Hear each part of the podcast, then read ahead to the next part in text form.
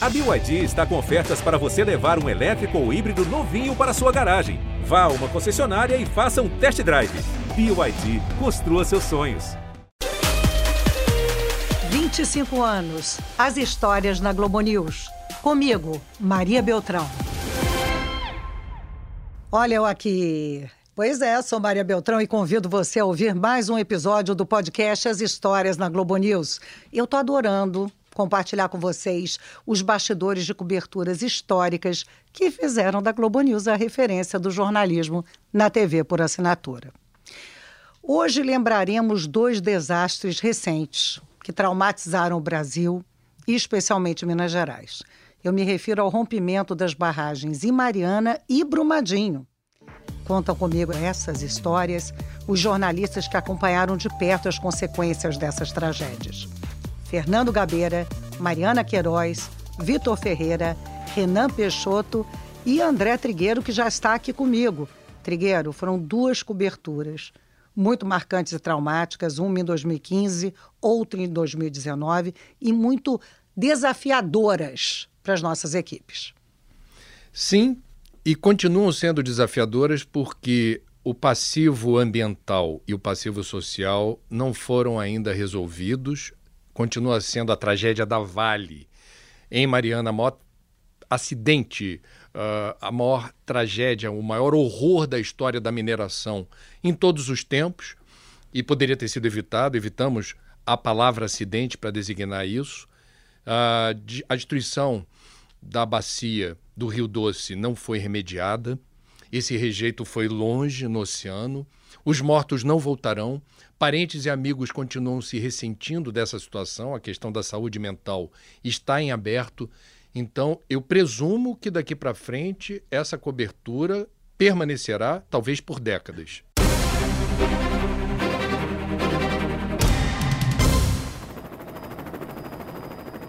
Estamos de volta e vamos com imagens ao vivo da barragem de rejeitos que se rompeu no município de Mariana. Isso foi no distrito de Bento Rodrigues. A localidade foi esvaziada, de acordo com informações do site de notícias G1. E já se fala em mais de 10 mortos. De acordo com as primeiras informações do Corpo de Bombeiros de Ouro Preto, segundo o G1, moradores da região disseram que pessoas estão soterradas e algumas delas ilhadas. A Leila Strenberg, que a gente acabou de ouvir, estava no ar no dia 5 de novembro de 2015, quando a gente recebeu essa notícia do rompimento da barragem do Fundão, lá na cidade de Mariana. Foi quando o helicóptero da Globo Minas sobrevoou pela primeira vez o local, mostrando as imagens desse acidente. Nesse momento, as informações que nos chegavam ainda eram desencontradas, mas pelas imagens já dava para a gente imaginar o quão grave era aquele acontecimento. Afinal, né, Gabeira, bem-vindo, o que se via era um mar de lama. Sim, um mar de lama e um cheiro horroroso. Né? Eu consegui chegar mais ou menos rapidamente a Bento Rodrigues e era terrível o panorama, terrível o lugar, é, aquelas coisas sepultadas, aquele cheiro enorme e também inúmeros objetos pessoais, bonecas, é, brinquedos de crianças, tudo sepultado ali. Você via que muitas histórias tinham desaparecido por ali.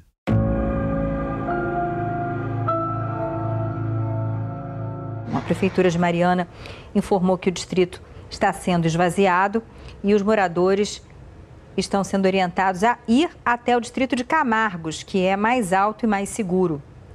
O secretário de Defesa Social de Mariana Braz Azevedo disse que a situação no local é muito grave e há risco de mais desmoronamento. Sim, era grave, era terrível. Mas o pior é que naquele momento a gente não tinha nem de longe a dimensão, a extensão daquela tragédia.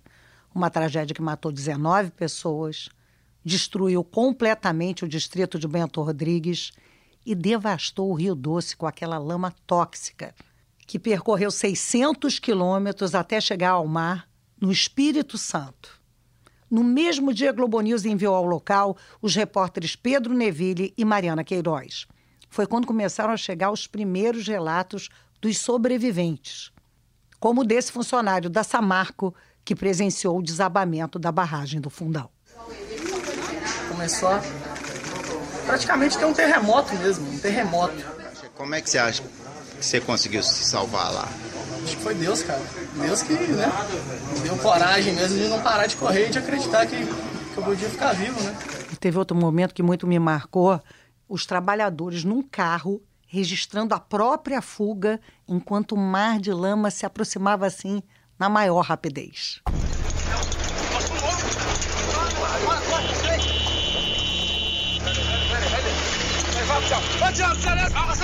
Meu caminhão. Volta, volta, volta, volta. Ô, meu camarada, volta, vira o caminhão e racha fora, vira o caminhão e racha fora. Volta, Zé. Volta, volta, volta, volta, volta. Não, um desespero total. E essa destruição chegou em pouquíssimo tempo, em questão de minutos, a Bento Rodrigues, que fica ali a cerca de 10 quilômetros de onde essa barragem se rompeu. Um menino de três anos, a mãe tá com o maxilar quebrado no João 23 e conseguiu achar essa criança viva, gente, no meio do barro. A gente achou que não, não ia ter jeito, não. Achou que o mundo estava acabando mesmo. Eu morei 19 anos para ver hoje isso aqui tudo acabado. Aquele barulhão, você vendo casa caindo, é, gente gritando, a água vindo atrás da gente, que a gente tinha, acaba tudo. E é esperar para ver o que vai acontecer daqui para frente. Tá aí o relato, e um relato desesperado, claro, de duas moradoras de Bento Rodrigues que de uma hora para outra se viram sem nada. Sem suas casas, sem seus vizinhos. E se viram imaginando quantos amigos poderiam ter perdido numa cidade que virou lama. A Mariana Queiroz, que participou tanto da cobertura de Mariana como a de Brumadinho, conversa com a gente agora. Mari, primeiro lugar, bem-vinda, minha amiga. É um prazer, é uma honra estar aqui com você. Eu só posso imaginar o turbilhão de emoções que essas coberturas trouxeram. Eu vou começar por Mariana, porque você teve que arrumar a mala, né? Isso é vida de jornalista.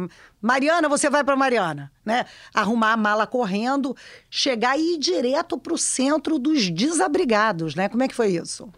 Exatamente assim. Arruma a mala, vai para o aeroporto, a gente está tentando achar um voo para você, desce em Belo Horizonte, arruma um carro e vai para Mariana. E nesse meio tempo dessa confusão toda, a gente estava tentando, né, entender o que, que, tinha acontecido. Quando a gente chegou, a gente foi direto para a rua, né? A gente não passou no hotel, a gente falou, vamos ver o que está acontecendo. Era de noite.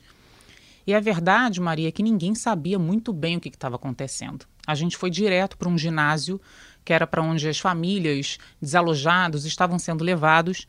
E eram, eram as pessoas, eu lembro que a gente chegou lá de noite, era gente andando para tudo quanto é lado, e as pessoas tentando achar desaparecido. Eu tô aqui atrás da informação de fulano de tal, eu tô aqui atrás de outro.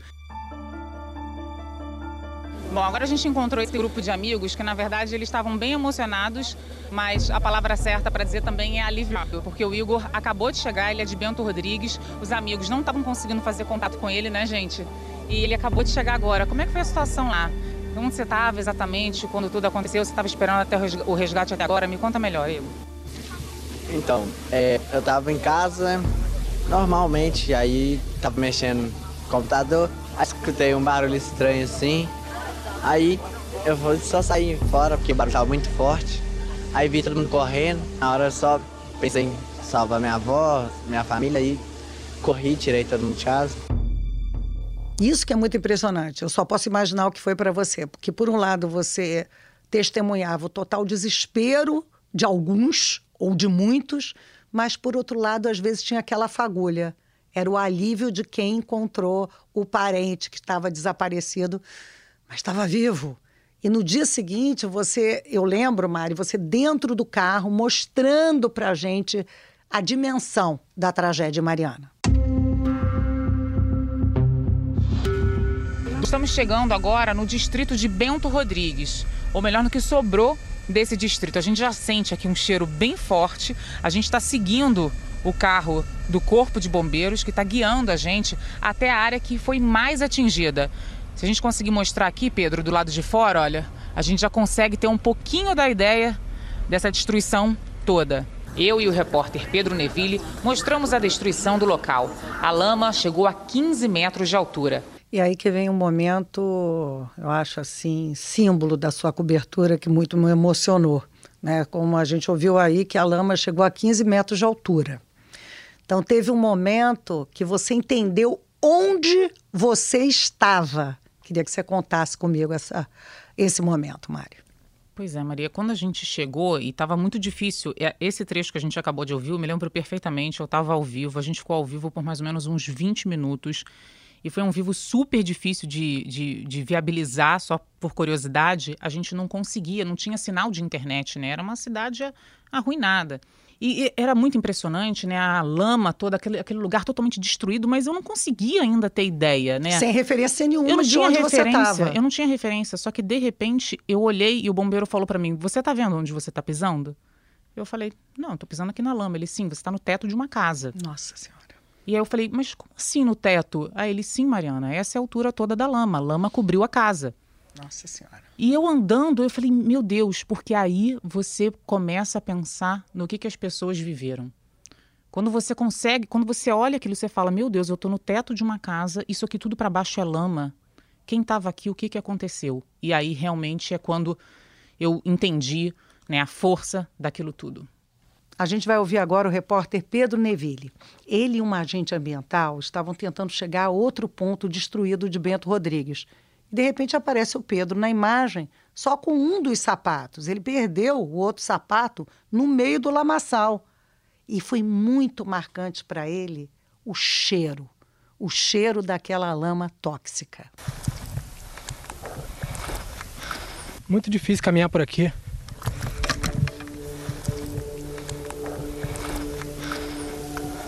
A lama está muito funda. Muita água. Eu tentei entrar na lama, eu afundei completamente aqui, ó, até a altura do joelho, para vocês terem uma noção da dificuldade que tá de entrar por aqui e, consequentemente, de tentar fazer buchas, procurar alguém. Você passou a manhã aqui tentando e o que, que você conseguiu? É, a gente entrou pela mata fechada aqui por uns 40 minutos, mais ou menos para sair na estrada ali do outro lado. Desse lado aqui tá tudo ilhado, dá para ver só as casas, só o telhado mesmo e o helicóptero chegando. Fomos, voltamos e nada, nada. Só lama, arsênio, mercúrio, soda, tá ardendo as pálpebras. Isso aqui tá muito tóxico. Vejam que poucos dias antes da tragédia Mariana, o Gabeira tinha produzido uma reportagem sobre as belezas naturais da cidade de Rio Doce, que é uma região ali muito próxima ao rompimento. E quando voltou ao local, depois do acidente, depois do rompimento, encontrou o barco que ele tinha usado na reportagem para passear pelo rio. O barco ali todo destruído, o barco encalhado num mar de lama endurecida. E ali, daquele barco, que o Gabeira começou seu programa.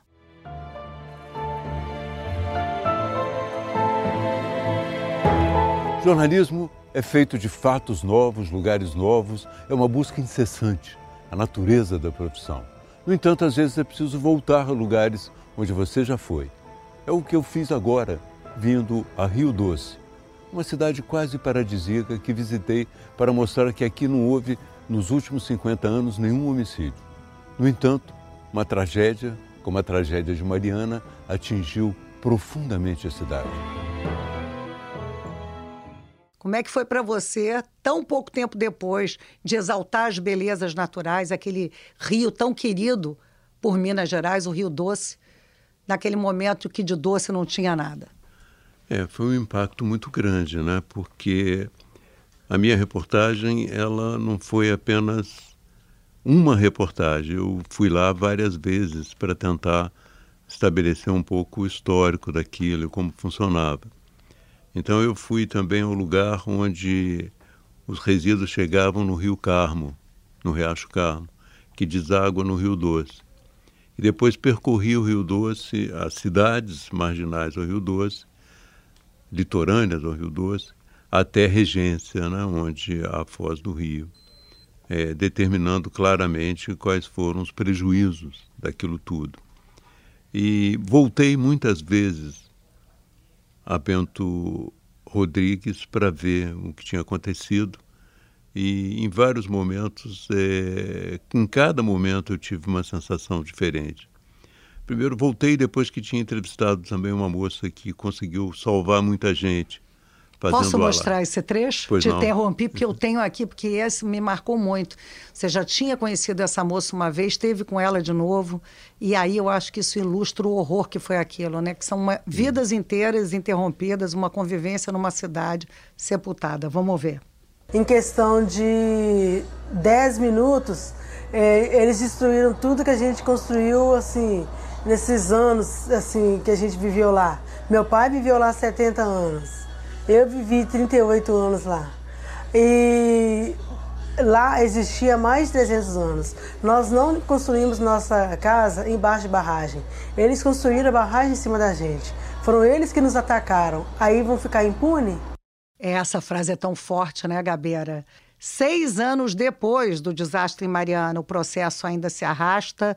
Já são mais de 80 mil ações aguardando a apreciação pela Justiça.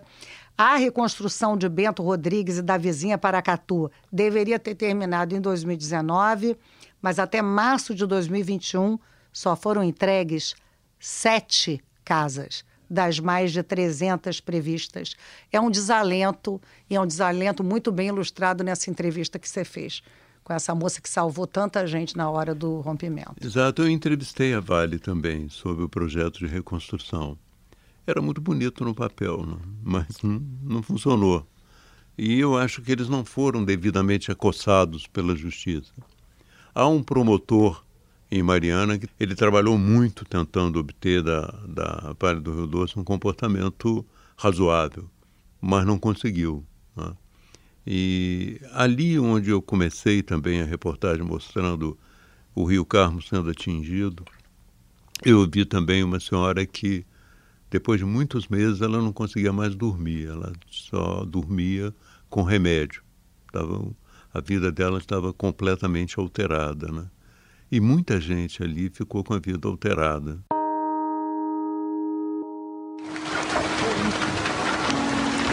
Aqui, aqui, ó. Barragem da Samarco. Acabou de estourar. Tá invadindo a roça aqui em Camargos. Igualzinho o tsunami, ó.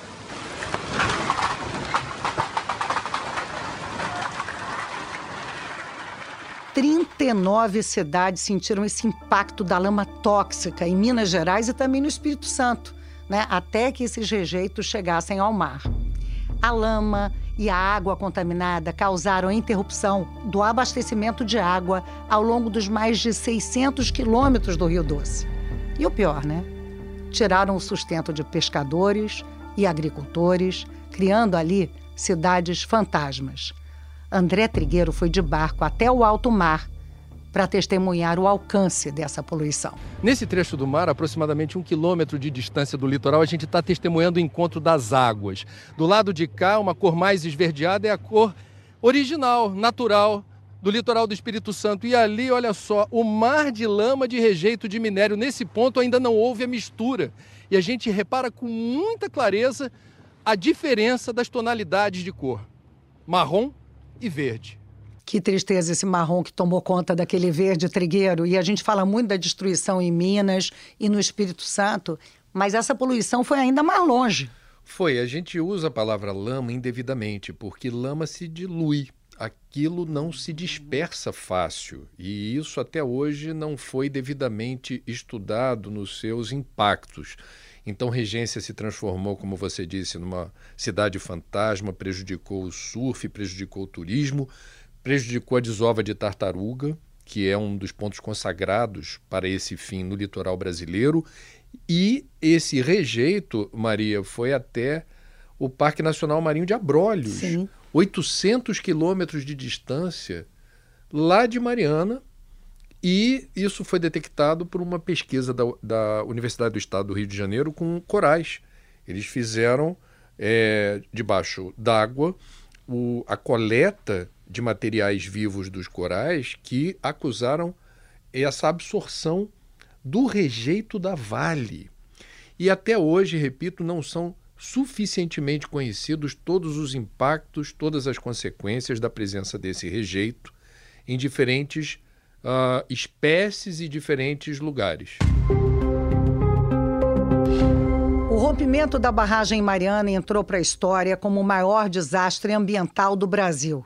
Mas, por incrível que pareça, Três anos e três meses depois, uma tragédia com proporções ainda maiores aconteceu em Brumadinho, também em Minas Gerais.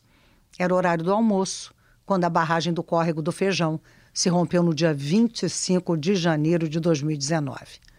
Fui eu que dei a notícia na Globo News durante o Estúdio I. Vamos ouvir como foi. Importante notícia que acaba de chegar: uma barragem da mineradora Vale se rompeu hoje em Brumadinho, região metropolitana de Belo Horizonte. De acordo com a Defesa Civil, os moradores que ficam na parte mais baixa da cidade serão todos retirados de suas casas. Os bombeiros foram acionados e estão indo até uma região do córrego do Feijão. Segundo os bombeiros, trata-se de uma barragem de rejeitos e haveria vítimas. De acordo com as primeiras informações, o helicóptero do Corpo de Bombeiros já está sobrevoando esse local. A mineradora Vale disse que só se manifestaria mais tarde. É, é mais uma notícia que é uma crônica da tragédia anunciada, né? A gente tem aqui no Brasil, você vê as imagens aí que lembram muito as imagens do Rio Doce, que depois virou um rio terminal, depois daquele acidente com uma barragem de mineração. Nós nos lembramos bem desse caso e agora a história se repete. Uma semana depois desse rompimento, foram divulgadas aquelas imagens terríveis do desastre, imagens que, claro, ficarão para sempre associadas a essa tragédia. Mostramos primeiro também no Estúdio I. Estavam comigo naquele dia o Arthur Chechel, o Rafael Coimbra e o Marcelo Lins. Enquanto a gente analisava, em busca de pistas do que tinha acontecido, o Marcelo Lins foi o primeiro a notar que dava para ver ali pequenos pontinhos na tela. E os pequenos pontinhos eram pessoas correndo, fugindo, tentando escapar desse desabamento. Tem gente aqui, ó, no caminho aqui. Tá Ai, um carro tem, aqui, ali embaixo do vídeo. Tem gente bem É no verdade. meio do vídeo ali. Perto tem um daqueles carro. postes, perto daquela poça, né? Hum, Aí já tem gente aqui, ó. Correndo. Ai, correndo. gente, que. E aí Meu é Deus. muito, a rapidez é impressionante. É um é, volume. você vê que tenta a gente ir rapidez. ali para a mata, Isso. mas realmente Não não, deu tempo de nada. tempo. É, a sensação que realmente não dá tempo de muita coisa mesmo, né? Uhum. É, é quase que uma implosão. A sensação é de Uhum. uma implosão e a lama vem numa velocidade impressionante, né? E- Tal qual lama, eh, lava de vulcão, vem é, é- é morro abaixo com uma força impressionante. Tem Pessoas em gente em cima. cima também da barragem. Nossa. Tinha gente ali em cima também. É, A gente está mostrando. ah, ah, Ui! É, vocês viram aí meu suspiro, né? Porque foi muito difícil, porque a gente estava mostrando aquelas imagens em primeira mão, entendendo exatamente o que elas demonstravam, e me doeu muito compreender que elas revelavam é, que tinha gente ali correndo, que tinha gente desesperada ali, né? E eu fiquei pensando na hora, gente, como é que o telespectador vai receber isso que a gente está relatando? É sempre muito difícil para o jornalista encontrar o tom adequado, porque o jornalista, naquele momento ao vivo, também está impactado né, pela tragédia. 270 pessoas morreram soterradas pela lama. A maioria funcionários da Vale. Agora, você sempre chama atenção, né, Trigueiro, que a gente tem esse vício de chamar a tragédia de Mariana, a tragédia de, de Brumadinho. Mas, na realidade, as cidades são vítimas, né? A gente tem que repensar a maneira adequada de responsabilizar os culpados. Não é justo eternizar Mariana e Brumadinho com o nome da tragédia. A tragédia da Vale Uhum. é, houve dolo no entendimento do Ministério Público Federal.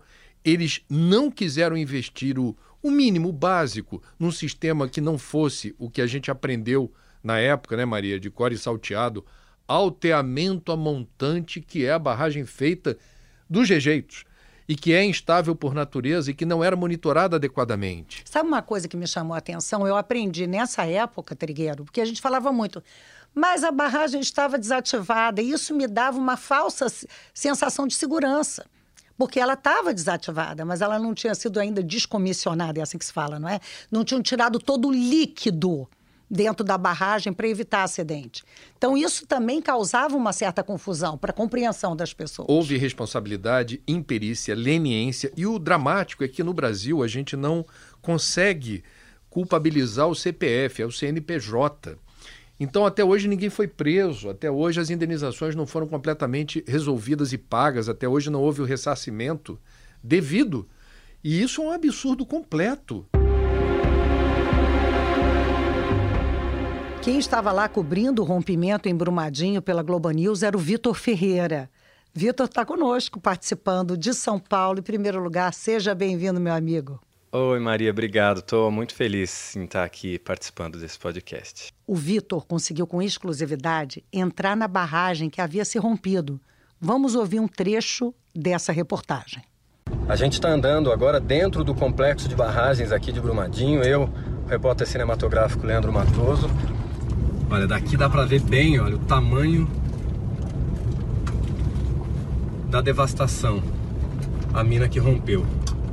Olha, a Globo News teve acesso exclusivo aqui à barragem número 6 e também à barragem que rompeu com rejeitos de minério de ferro. Esses aqui são técnicos que têm feito é, o trabalho de monitorar toda essa barragem aqui, que é a barragem número 6, e ela mais cedo tinha um risco de rompimento, agora não tem mais. Então, mas está sendo monitorado o tempo inteiro e a gente mostra aqui para vocês. Agora, por que, que havia um risco de rompimento dessa barragem? Porque ela era segurada justamente pela outra barragem de rejeitos, que é a barragem que desmoronou, que rompeu e deixou, olha, só lama por aqui. Vitor, aí você conseguiu um baita furo. Eu lembro que os outros repórteres se perguntavam, gente, como é que o Vitor conseguiu chegar ao local do rompimento? Eu sei que você, modestamente, diz que teve sorte envolvida. Eu já vejo como um baita tino jornalístico. Conta como foi. A gente estava no domingo de manhã, o, rompimento da barragem tinha sido na sexta-feira. No domingo de manhã, a gente estava se deslocando de um ponto para outro para fazer uma entrada ao vivo. E o, nosso motorista ele foi fazer ali uma rotatória que tem no centro de Brumadinho e acabou entrando no meio de uma comitiva de caminhonetes 4x4. Ele se meteu no meio da comitiva sem querer. E a gente estava numa 4x4 também. Aí eu olhei para trás, tinha umas quatro caminhonetes atrás, umas quatro na frente. E na hora falei para o motorista: vamos continuar seguindo nessa, nesse comboio. No meio do caminho, a gente saiu da cidade, eu fui vendo que estava subindo, né, a comitiva subindo, o comboio, e o motorista do nosso carro era um motorista de carro alugado, ele já tinha dirigido para Vale. E ele falou: olha, aquele primeiro carro com uma antena enorme é carro que circula dentro de mina. Olha. É, ele vai para as barragens, porque essa antena enorme é justamente para caso aconteça alguma coisa, tem uma, uma antena alta ali para identificar que tem um carro pequeno andando por aquele lugar, porque as máquinas são muito grandes, né? E a gente continuou, continuou, veio a primeira portaria, a segunda portaria, e eu não ia acreditando. Eu falei, não estou acreditando. A gente está entrando na barragem. Nisso, eu já fui. Não, eu acho bonitinho que você diz assim, Maria, eu não minto. Se alguém me perguntasse, eu ia dizer, eu olha, ia eu sou jornalista, eu sou Vitor, mas fato é que ninguém te perguntava nada, não é isso? Ninguém perguntou absolutamente nada, Maria, porque era um comboio de carros. O primeiro carro falava: olha, todo mundo que está aí atrás está uhum. Tá comigo, pode passar. Se alguém perguntasse, eu tenho isso muito como postura profissional e, e, e é, vários colegas também, que é eu não minto. A gente não vai, olha, eu sou promotor, eu sou isso, aquilo. Não, eu sou jornalista, repórter da Globo News, estou aqui fazendo o meu trabalho. Se alguém me perguntasse, eu seria imediatamente barrado, ia ter que voltar embora, ia dar tudo errado, e eu ainda ia ter que pedir desculpas porque não fiz a entrada ao vivo que estava programada para mim. Como ninguém perguntou, a gente foi seguindo. Eu percebi que já estava na barragem, a gente não consegue mostrar aqui a imagem, né, só o áudio, mas eu já fui gravando com o celular de dentro do carro e narrando. E cada vídeo que eu gravava com o celular, eu já mandava para a redação pelo celular, com medo de vir algum segurança, alguém e querer me. Ficar com as imagens. É, ou, ou tentar imagens. segurar meu celular, ou fazer apagar as imagens. Então eu já fui mandando é, por mensagem para a redação. E quando a gente parou, o comboio parou o carro, Aí eu falei, caramba, será que eu desço do carro? E o Leandro Matoso, o cinegrafista que estava uhum. comigo, ele até ficou um pouco frustrado na hora, mas eu falei, Matoso, não desce do carro, porque você vai estar tá com uma câmera profissional, vai vir todo mundo para cima. Eu desci do carro sozinho, fiquei gravando com o celular e ninguém perguntou nada. Quando eu terminei e falei, bom, agora eu já tenho bastante coisa gravada, eu abordei um funcionário da Vale, que eu vi que estava de terno e gravata, acompanhando, era um, um, funcionário do jurídico da Vale, e falei: Olha, meu nome é Vitor, eu sou jornalista da Globo News, a gente quer fazer uma entrada ao vivo aqui dentro. Ele quase teve um infarto. Coitado. Como você está aqui? O que, né? que você está fazendo aqui? Hum. Você não podia estar aqui? Eu falei: Olha, eu fui andando, fui vindo, ninguém me proibiu, vim para cá. Aí ele colocou uma equipe de segurança para escoltar a gente para fora da mina, e eu descobri que o que estava acontecendo lá era uma visita do Ministério Público de Minas Gerais aos, ao local do, do rompimento da barragem. Então tinham várias pessoas de fora da Vale ali. E aí eles não conseguiram identificar muito bem quem eu era naquele momento. Eu consegui gravar tudo e mostrar o que estava acontecendo. E naquele momento era muito importante estar ali, porque depois do rompimento da barragem de rejeito de minério de ferro da Vale, tinha um temor de que se rompesse também a barragem número 6, que eu cito, que é uma barragem uhum. de água que tinha ao lado da barragem de rejeitos. E o que segurava, escorava essa barragem de água era justamente o rejeito de minério de ferro que devastou Brumadinho. Então, tinha esse, essa preocupação de se romper. Então, naquele momento foi muito importante estar ali e mostrar aquilo. Nessa correria de você conseguir imagens, de você conseguir histórias, né, que é o nosso ofício, eu lembro de um bastidor interessante. A gente tinha um produtor no Estúdio Will, o Renan Peixoto, muito amigo meu, e ele tinha parentes e amigos em Brumadinho. Aí toda hora ele conseguia para a gente imagens impressionantes, captadas pelos moradores, que ele, por sinal, conhecia. E uma dessas imagens foi muito, muito impressionante. Dois homens salvando uma mulher no meio de um rio de lama. Não se viu o rosto dela, eu nunca vou me esquecer dessa imagem. Era assim, de uma fragilidade, ela mal se mexia, estava fraquinha. E a gente enviou o Renan para Brumadinho e ele conseguiu entrevistar com exclusividade esses dois homens, esses dois heróis anônimos que salvaram essa mulher.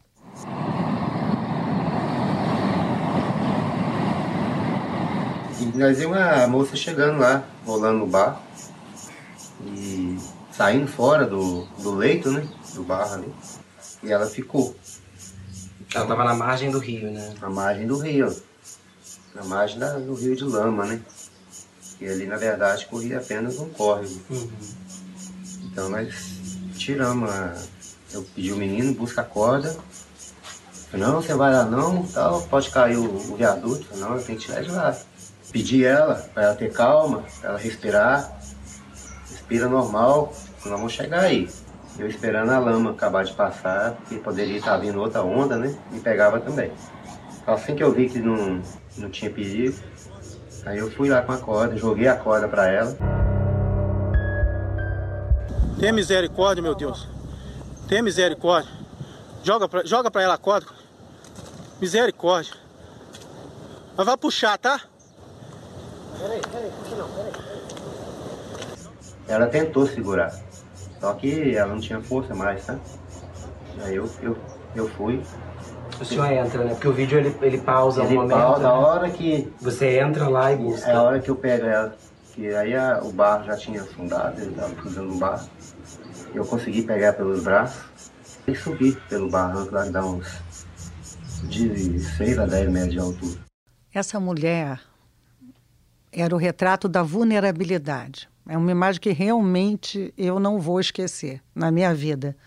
Nosso querido Renan está aqui comigo. Oi, Renan, bem-vindo. Tudo Obrigado, bem? Obrigado, Maria, pelo convite. Muito bom estar com você aqui.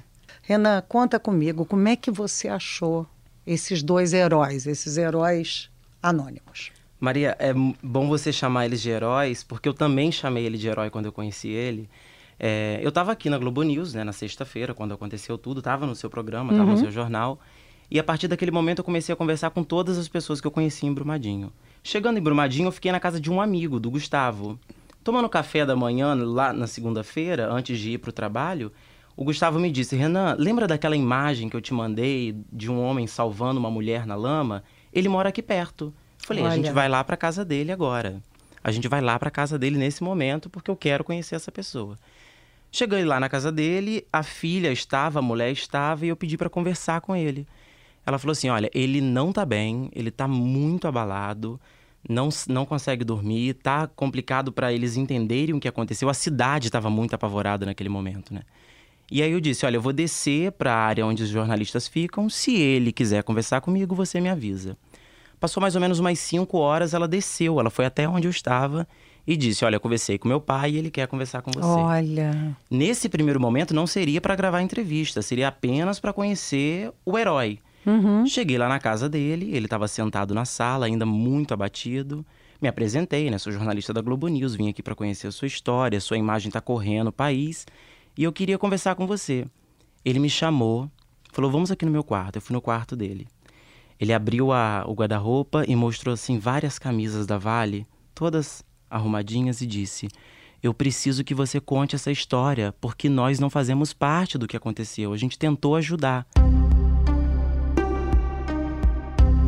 Mariana de volta com a gente, Mariana que também esteve lá em Brumadinho e viu de perto, né, o tremendo abalo emocional na população. Você entrevistou uma senhora, Dona Olga, que refletiu bem o sentimento de centenas ou de milhares de pessoas, né, que perderam seus parentes nessa tragédia. Todo mundo, por favor, ajude a gente com as orações. A gente está destruído e vocês sabem como é que é um coração mamãe destruída. Vocês sabem, meu Deus, ajuda a gente, tá? Só isso. Ô Mari, como eu chorei, como eu rezei depois desse depoimento da dona Olga. Ela tinha perdido o filho, não foi isso? Exatamente. Ela tinha perdido o filho e eu me lembro como eu encontrei, né, a dona Olga. Tinha um. Em Brumadinho, eles separaram uma parte só para as famílias que estavam buscando informação. Então, quando eu cheguei ali, eu vi ela de longe, eu vi ela chorando muito. E aí eu acho que entra o mais difícil quando a gente está fazendo uma cobertura como essa, né, Maria? Que é como você vai abordar. Como você vai chegar até uma pessoa que está ali vivendo a pior, pior dia da vida dela para saber se essa pessoa quer falar? Então, eu, eu, eu tento, assim, para mim, sempre, por mais que eu esteja com muita adrenalina, por mais que eu esteja ao vivo, e é isso que acontece, porque na Globo News a gente fica ao vivo 24 horas por dia. Mas quando eu, eu me deparo com situações assim, assim né, é, é o momento em que eu paro e eu falo: é, respeito acima de tudo, ela em primeiro lugar, e tem que ser importante para ela, tem que ter um motivo para ela. Então, eu me aproximei e eu vi que ela queria falar. Uhum. Eu vi que ela precisava Uhum, falar. uhum. E, e então a gente começou a entrevista, e na verdade eu, eu acho que eu nem fiz uma entrevista, eu simplesmente segurei o microfone porque eu desabava, né? Enquanto ela, enquanto ela falava, o cinegrafista viu e tirou assim um pouquinho da imagem de mim, então ficou só nela. E eu só segurava e chorava. Chorava junto, porque a, a, aquela entrevista aconteceu mais ou menos uns dois dias depois do rompimento da barragem. Então, naquele momento, a gente já sabia que não tinha praticamente nenhuma chance desse filho estar vivo. E tem um trecho em que ela fala: Porque eu estou vendo os helicópteros aqui sobrevoando, e quando o helicóptero está sobrevoando, eu sinto aqui no meu coração que ele ainda tem um restinho de vida. E aí eu me recordo muito do porta-voz né, do Corpo de Bombeiros, o Pedro Ayrara, que me contou uma história assim. Ele fala que, para entender um pouco daquela busca que ainda segue, o porquê, por que era importante continuar buscando, e ele me contou uma conversa que ele teve com uma outra mãe. E que essa outra mãe virou para ele e falou assim: Pedro, eu sei que meu filho está morto. Por mais que eu não tenha o corpo dele, eu sei que meu filho morreu. Mas por um motivo muito louco, toda vez que o telefone toca, ou toda vez que alguém bate na minha porta, eu acho que é meu filho. O Trigueiro foi a Brumadinho fazer um episódio do Cidades e Soluções especial e teve um momento que nos gerou muita aflição a nós telespectadores, né? Você foi gravar uma passagem, Trigueiro, passagem no jargão jornalista é quando o repórter aparece em frente da câmera no momento de destaque ali da reportagem. E você começou a afundar na lama.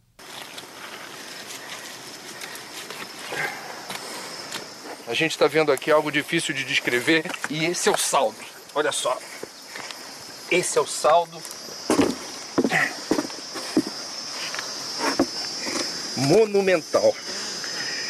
A gente coloca o pé e não consegue sair. E a gente veio aqui registrar exatamente isso. Esse é o legado da lama monumental que ainda persiste que ainda não foi retirada.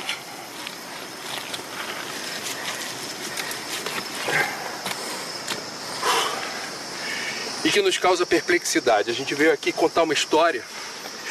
E essa história pode ser contada de que jeito? se a gente não vê nenhuma perspectiva ou projeção quanto tempo vai levar, quanto vai custar a remediação dos danos nesse local. Triste. Muito triste, muito triste. Você foi angustiante para mim? Conta como é que foi esse momento para você. Eu estava com um repórter cinematográfico Luiz Paulo Mesquita e a gente combinou. Era uma área que tinha carro virado, casa destruída e não tinha ninguém tomando conta daquele perímetro e a gente achou que deveria fazer um registro para o programa no lugar da lama, sem correr riscos. A gente foi andando devagarinho e foi vendo onde dava pé e a gente pretendeu, portanto, fazer um registro naquele lugar. E eu comecei de fato a afundar. E isso me deixou muito angustiado.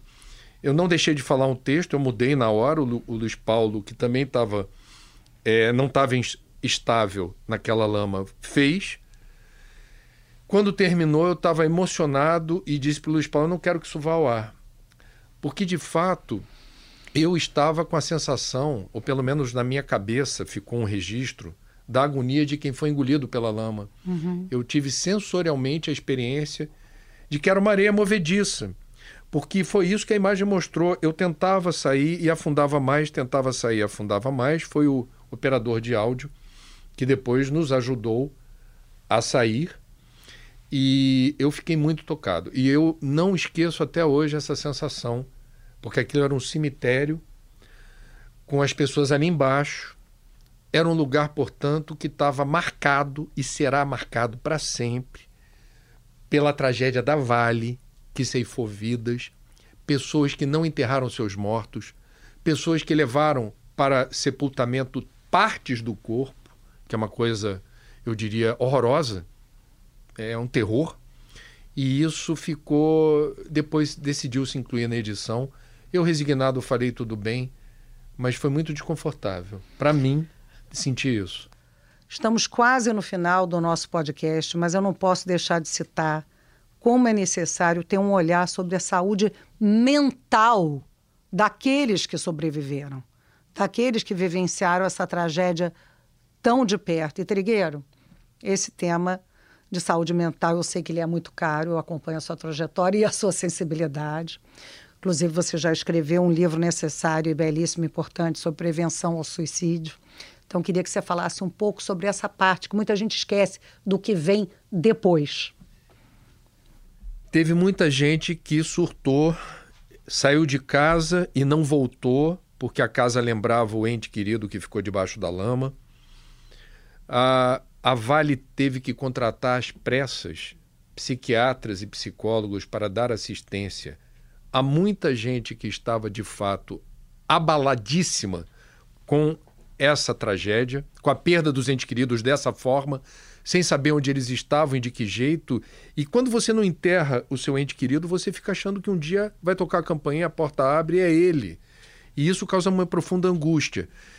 E a gente acompanhou o trabalho de um voluntário do Centro de Valorização da Vida, o CVV, que realiza desde 62 um trabalho lindo voluntário de apoio emocional e prevenção do suicídio.